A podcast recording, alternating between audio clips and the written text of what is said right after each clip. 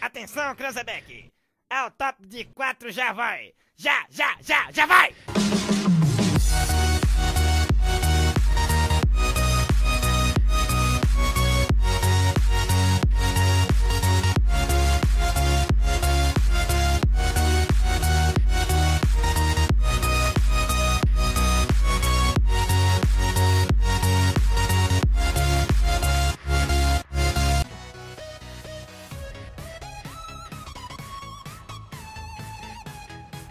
Bom dia, boa tarde, boa noite. Independente da hora que vocês estejam nos ouvindo, caro ouvinte, eu desejo tudo de bom a vocês. Quem está falando aqui é Erivaldo.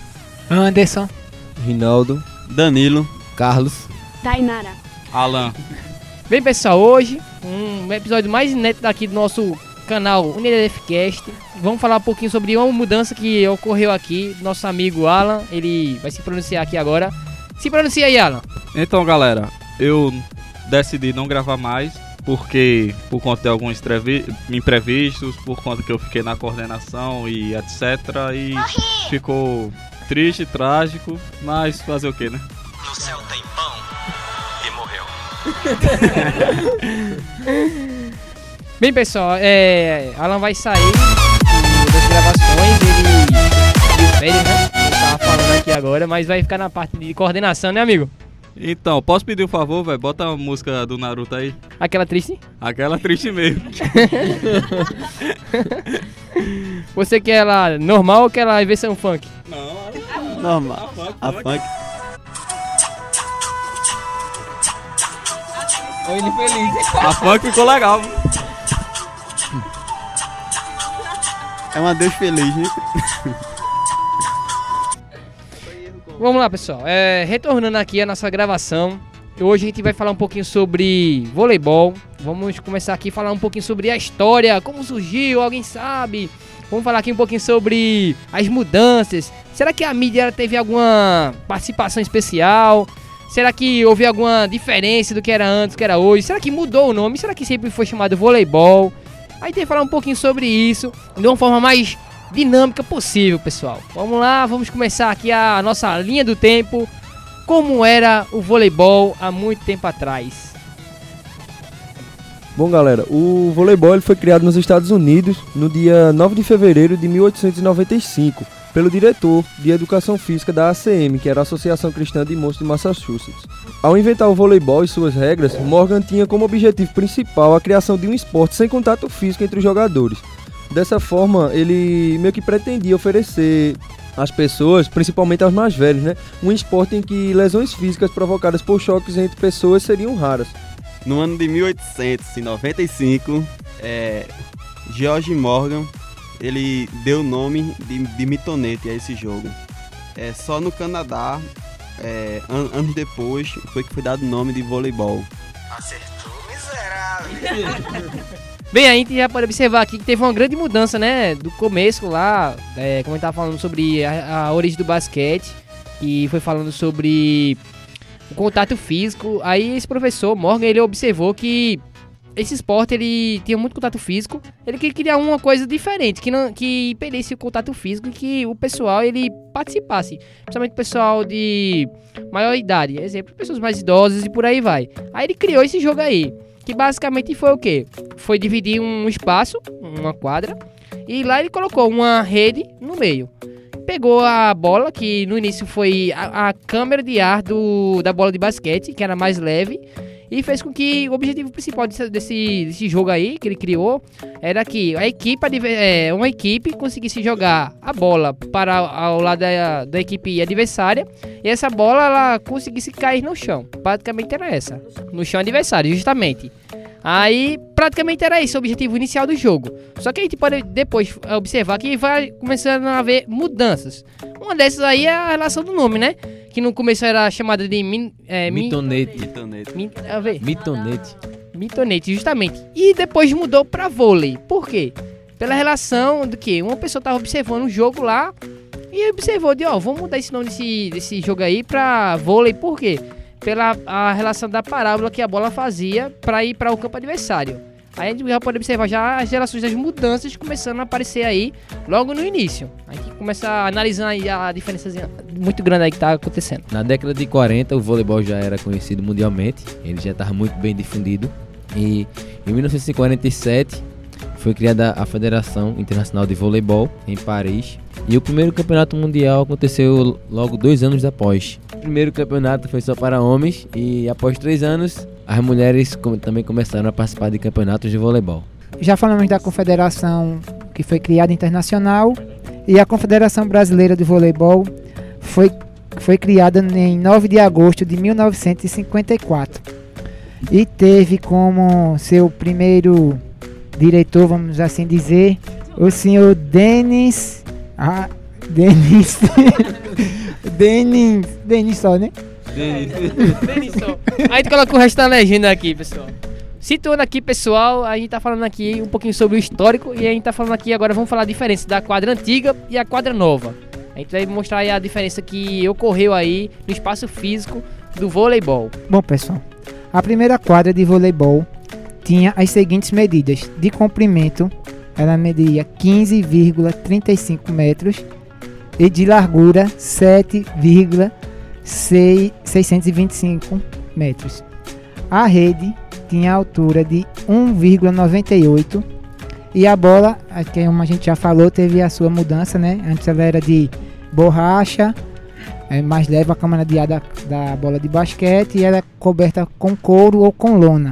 Já a quadra atual do, do voleibol, ela mede 18 de comprimento por 9 de largura. Temos a área dos 3 metros, que fica, seria a área de ataque, né? E a área de defesa, dividido os outros 6 metros restantes. E agora falando um pouquinho sobre como é composto o voleibol, a quantidade de jogadores, as regras. Vamos lá, nosso amigo Danilo aqui, ele vai falar um pouquinho sobre isso, sobre a, a, a diferença, se tem diferença, né, se qualquer jogador pode atuar na área do saque, se pode atuar na área de ataque, na posição. Ele vai falar tudo isso, que diferente de outros tipos de esporte, Posições. tem posições bem diferentes aí. Então, pessoal, é, cada equipe é formada por 12 jogadores, sendo que atuam 6 e 6 jogadores são reserva. Dentre eles, de- dentre os 6, existe um, um líbero. As posições do voleibol é, ela é dividida em três posições que são de ataque, que, fica, que se posiciona próximo à rede, e três jogadores se posicionam na linha de trás, que seria a linha de defesa. Vamos lá, os fundamentos do voleibol. Os fundamentos do voleibol eles estão baseados no saque, passe, levantamento, ataque e, e bloqueios. Cada jogada do vôlei ela tem início no saque. A pessoa que, que irá sacar, ela tem o nome de sacador. Bem lógico, né? Eu não entendi o que ele falou. O sacador, como é chamado a pessoa que lança a bola, ele tem o intuito de arremessar a bola por cima da rede para, para que ela toque a quadra adversária dentro dos limites de 9 metros. Tem que tocar a bola na quadra adversária. Caso a bola ultrapasse o limite da, da área adversária ou não chegue à área adversária, é, a bola é, é devolvida para a equipe adversária e ele ganha o direito de sacar. É, e o ponto é para a equipe adversária. Caso toque na área adversária, você, você pontua, você ganha um ponto. Após o saque, tem-se o espaço de bola, que tem um limite de 3 passos por equipe. Cada jogador só pode dar um toque na bola, caso aconteça mais de um toque, ele, ele perde a posse de bola e o adversário pontua. Vamos lá, o passe, o passe mais conhecido ele é chamado de manchete. Ele é realizado com a- as mãos unidas. Os levantadores, eles são jogadores responsáveis por, por receberem o passe. Como o próprio nome indica, eles levantam a bola com as pontas dos dedos e seguidam passa aos, aos atacantes que tentam marcar o ponto e lançar a bola para o campo adversário. Os atacantes, como foi falado, ele coloca muita força na jogada com um grande salto.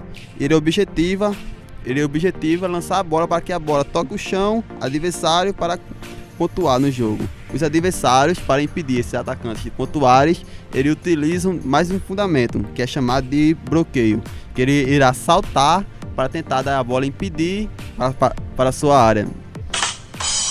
Quando se comete falta no vôlei?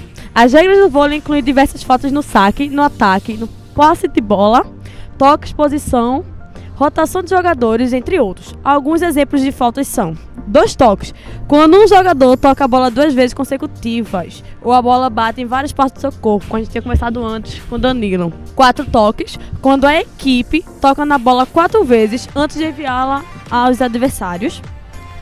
Toque apoiado, quando o jogador se, é, se apoia em outro da sua equipe. Também é considerado falta se ele se apoia em alguma estrutura ou objeto dentro da área de jogo para golpear a bola. Rotação. Se a rotação entre os jogadores não acontecer de maneira correta na hora do saque, a equipe comete uma falta. De rede. Se, a- se jogar a bola entre os espaços das duas antenas próximas da rede, o jogador cometerá falta. São basicamente essas. A primeira rede de vôlei, como já falaram, possuía 1,98m. Depois mudou um pouco. A masculina ficou com 2,43m e a feminina com 2,24m. É, já no Brasil, o voleibol é um esporte muito conhecido. O jogo chegou ao país no início do século XX. Inicialmente ele era considerado um jogo para meninas, mas com o passar do tempo isso foi mudando. Vale notar também que em 1984 o time de voleibol masculino brasileiro ele ganhou os Jogos Olímpicos de Los Angeles. Esse momento também foi um grande passo para meio que disseminar essa modalidade entre homens e mulheres. E no Brasil, além de de se jogar vôlei em quadra, além do voleibol de quadra, é muito comum a prática desse esporte na praia. Bem, pessoal, indo agora para nossa reta final aqui, nosso episódio aqui sobre voleibol, a gente vai falar um pouquinho sobre curiosidades. O nosso quadro aqui que estamos retornando novamente é, a trazer os últimos episódios aqui do NDFQ. É, vamos falar agora um pouquinho sobre as curiosidades do voleibol. É, diferente dos outros esportes, é, o voleibol ele é o segundo esporte mais famoso do mundo. O primeiro esporte mais famoso do mundo é o futebol. Futebol. E aí, Danilo, tem mais alguma curiosidade? No dia 27 de junho é comemorado o Dia Nacional do Vôlei aqui no Brasil. Não se comemora só o São João, que é a festa junina do Nordeste. Você sabia, você sabia que a velocidade do saque ela equivale a chegar a 140 km por hora? Só da pancada aqui da bola, vum, a velocidade dela chega a essa velocidade aqui. Como diria, Parece Danilo na Pop 100. como diria é, Joás, oh. Num jogo de, de voleibol, um, um jogador numa partida é capaz de fazer entre 60 e 80 saltos em um único jogo. Eu acho que não foi falado ainda. Um jogo dura 5 sets e ganha quem fizer 3 sets. Só isso. Falou aí É, vocês. falou- Faltou sobre a mídia. curiosidade. A influência da mídia no vôlei. Uma curiosidade verdade. que esquecemos e também vamos falar agora um pouco sobre a influência da mídia no, no vôlei. e que Eu já ia começar a falar, mas. da influência da mídia no vôlei, que antigamente a- as partidas de vôlei elas duravam cerca de 3 horas, 4 horas, era, não tinha o tempo estimulado, por isso durava é, várias horas. Então não eram é, agradável para a mídia, principalmente, é transmitir esses jogos. Por quê? Vamos lá, vou voltar aqui. De início, é, é agora quando você saca e a, a bola ela não ultrapassa ou toca na área adversária, você pontua ou dá o ponto adversário. Antigamente, caso você não pontuasse, você devolvia a bola ao adversário. O adversário não ganhava ponto, ele só, ganha, ele só ganha- adquiria o direito de sacar. Então, para você pontuar, você tinha que ganhar o direito de sacar e fazer a bola tocar ao solo adversário. Ou seja, para quem acompanha o vôlei há um pouquinho de tempo mais atrás, é a lei da vantagem. Isso. Porém, com a influência da, da mídia, a mídia foi flexibilizando e aí a regra foi é, se adequando para facilitar que o jogo diminuísse o tempo. Era muito inviável passar jogo de vôlei na televisão, pois o tempo era muito incerto. Tinham jogos que duravam de 3 a 4 horas, porque não, por causa dessa vantagem de ponto. Então as regras foram mudando para que se adequasse ao tipo de televisão. Primeira vez que a Milton fala, oh. que voz, bebê, ficou vermelhinho. ficou parecendo pimenta, Milton. ficou parecendo uma pimentinha do reino.